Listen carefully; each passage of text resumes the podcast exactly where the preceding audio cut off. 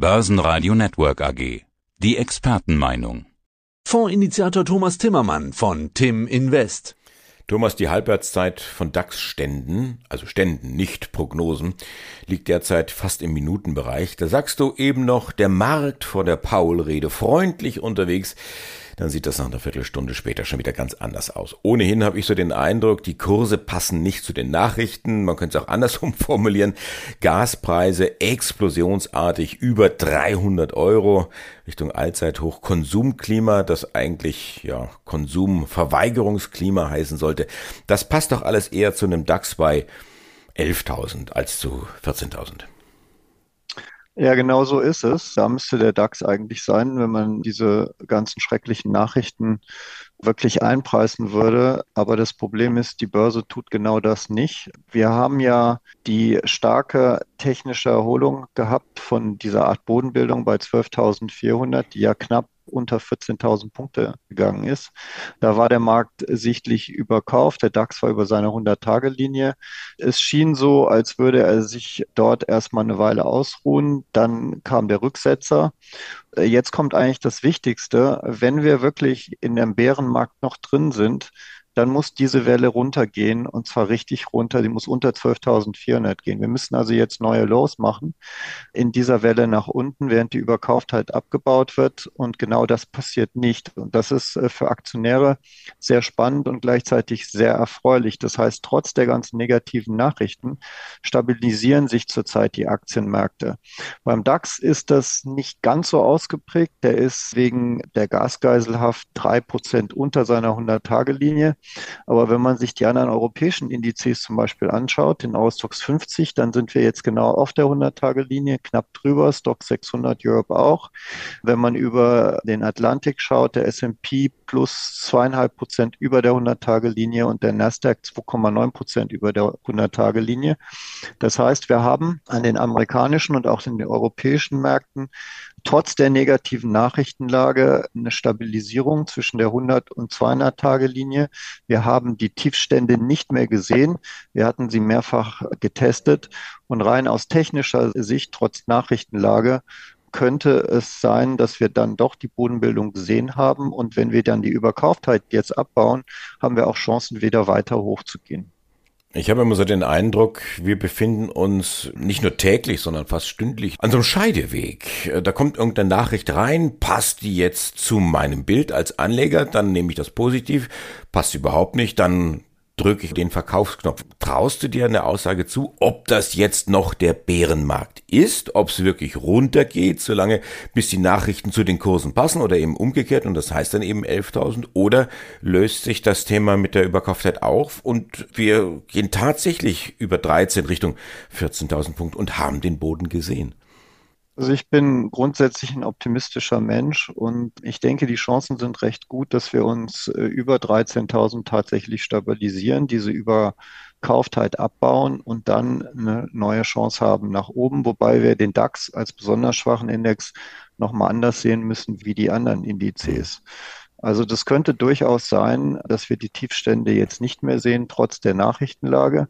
Nichtsdestotrotz sind die Nachrichten da und man, man kann sie nicht leugnen. Und sie bürgen dieses Potenzial nach unten. Und wenn der Schlag dann runterkommt, dann wird es heißen, naja, wir haben es ja auch schon vorher gewusst, es hat ja nicht gepasst, jetzt hat die Börse wieder alles gerichtet. Deswegen äh, haben wir die Absicherungsstrecken auch im TIM Invest Europa Plus nach unten verlängert im Prinzip. Wir haben dafür gesorgt, dass die Absicherungen, die im Moment überall so ein Prozent sind wir schon in den Absicherungsstrecken drin, also 13.400 zum Beispiel ist der DAX abgesichert, aber diese Absicherungsstrecke endet dann erst bei 11.400 und da siehst du schon, dass wir uns eigentlich vorbereiten, sollte es nicht stimmen und wir hier eine Bodenbildung gehabt haben und wieder weiter hochgehen, dass wir schon Potenzial haben von 13 bis 15 Prozent mhm. nach unten. Wenn ich das übertrage auf den Eurostux 50, dann haben wir da eine Absicherung bei 3.700, da sind wir jetzt 0,9 Prozent runter und die endet aber erst dann bei 3050. Das sind 16,8 Prozent runter und das gleiche übertragen auf den Stock 600 sind so minus 15 Prozent. Das führt dann in der Summe zu einer synthetischen Aktienquote von zurzeit knapp über 50 Prozent, also ziemlich genau 51 Prozent in dieser Sekunde.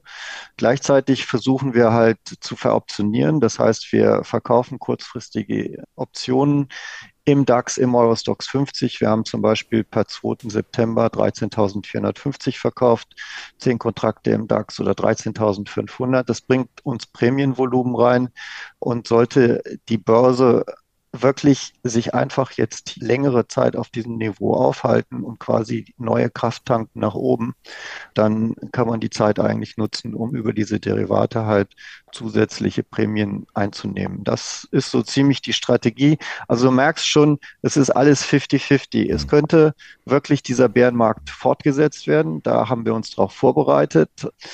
Ich gehe im Moment nicht davon aus, sonst würden wir die Aktienquote vielleicht eher Richtung 30 Prozent sogar senken. Die, das Wahrscheinlichste in meinen Augen ist, dass wir hier seitwärts gehen, Kraft tanken und dann auch abhängig vom weiteren Verlauf in den USA vielleicht doch ins dritte Quartal hinaus äh, weiter hochgehen. 50-50, interessante Rechenoperation. Pass mal auf. Die 200-Tage-Linie, die ist ja offensichtlich ziemlich weit weg. Du hast jetzt gesprochen über die 100-Tage-Linie. Eurostox 50, Stocks 600 Europe, S&P 500, Nasdaq 100 oberhalb eben dieser 100-Tage-Linie. Nochmal 50-50. Ist die 100 die neue 200? Nee, die 100er ist das, was sie ist. Die 200er ist die eigentlich entscheidende. Und wir waren ja bei den meisten Indizes, inklusive in den USA, fast an den 200er dran. Die sind aber nicht so weit weg. Also im S&P 500 ist die 200 Tage nur drei Prozent weg und im Stocks 600 3,8 Prozent. Das ist nicht so weit weg. Wir sind quasi in diesem technischen neutralen Land zwischen 100 und 200 Tage Linie.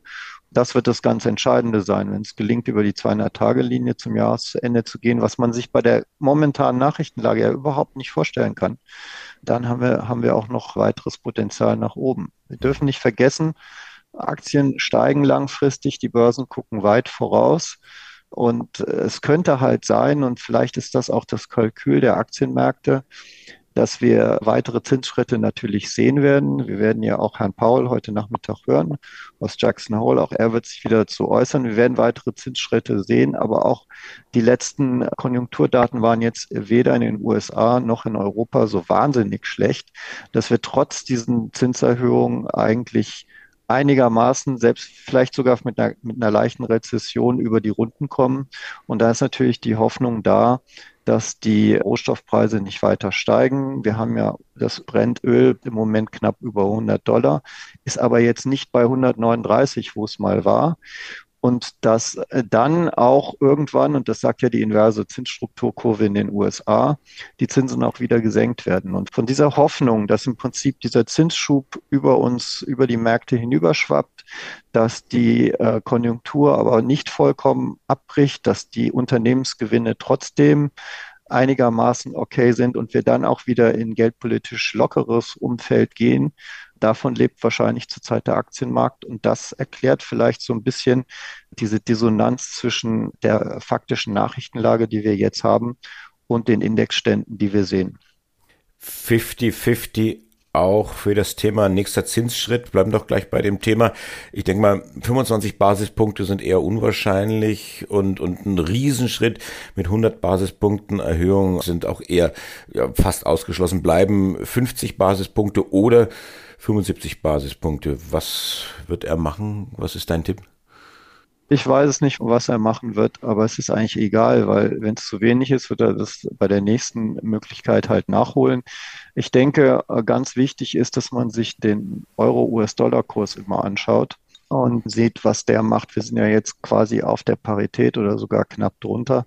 Spricht nach wie vor dafür, dass die Vereinigten Staaten äh, die Straffung der Geldpolitik sehr ernst nehmen werden. Das heißt, da werden richtig fette Schritte auch kommen, aber die EZB eher zögerlich sein wird. Und daran kann man eigentlich auch den Unterschied zwischen den zwei Zentralbanken ganz gut ablesen.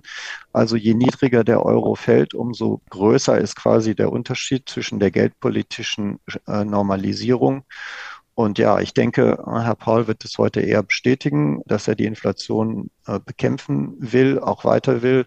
Und ob der nächste Schritt jetzt 50 oder 75 ist, der Markt wird vielleicht eine Story draus machen. Aber jetzt über die nächsten sechs Monate wird es irrelevant sein, weil, wie gesagt, wenn es zu wenig ist, wird er beim übernächsten Zinsschritt halt wieder einen Tick mehr machen. Wie seid ihr positioniert mit dem Tim Invest Europa Plus Fonds im Rendite-Risiko-Mix in der Matrix im Vergleich zum Wettbewerb zu anderen europäischen Aktienfonds?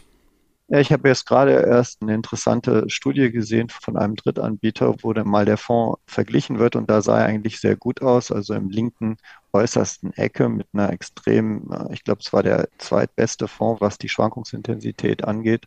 Unten immer noch ganz okay Ertrag, wobei wir dieses Jahr jetzt natürlich nicht über Ertrag reden können. Wir liegen trotzdem bei minus fünf Prozent, aber natürlich sind die Aktienmärkte wesentlich tiefer gefallen. Ich denke, dass wir durch die Absicherungsstrategie halt dafür gesorgt haben, dass die Kursverluste jetzt nicht so stark waren und dass vor allen Dingen die Schwankungsintensität deutlich geringer war. Und das zahlt sich halt in solchen Vergleichen extrem aus. Und ich denke, jeder Anleger sollte das auch bei sich selbst in seinem Finanzportfolio überprüfen, welches Risiko ist er eigentlich bereit einzugehen und wie sehr schwankt das Depot. Natürlich, je kurzfristiger der Anlagehorizont ist, umso wichtiger sind diese Risiko-Ertragsvergleiche, die ja zum Beispiel auch über das Sharp-Risiko ausgedrückt wird. Da ist der Fonds eigentlich sehr gut positioniert. Das ist aber auch klar, weil er ist halt konservativ. Es gibt eine aktive Absicherungsstrategie.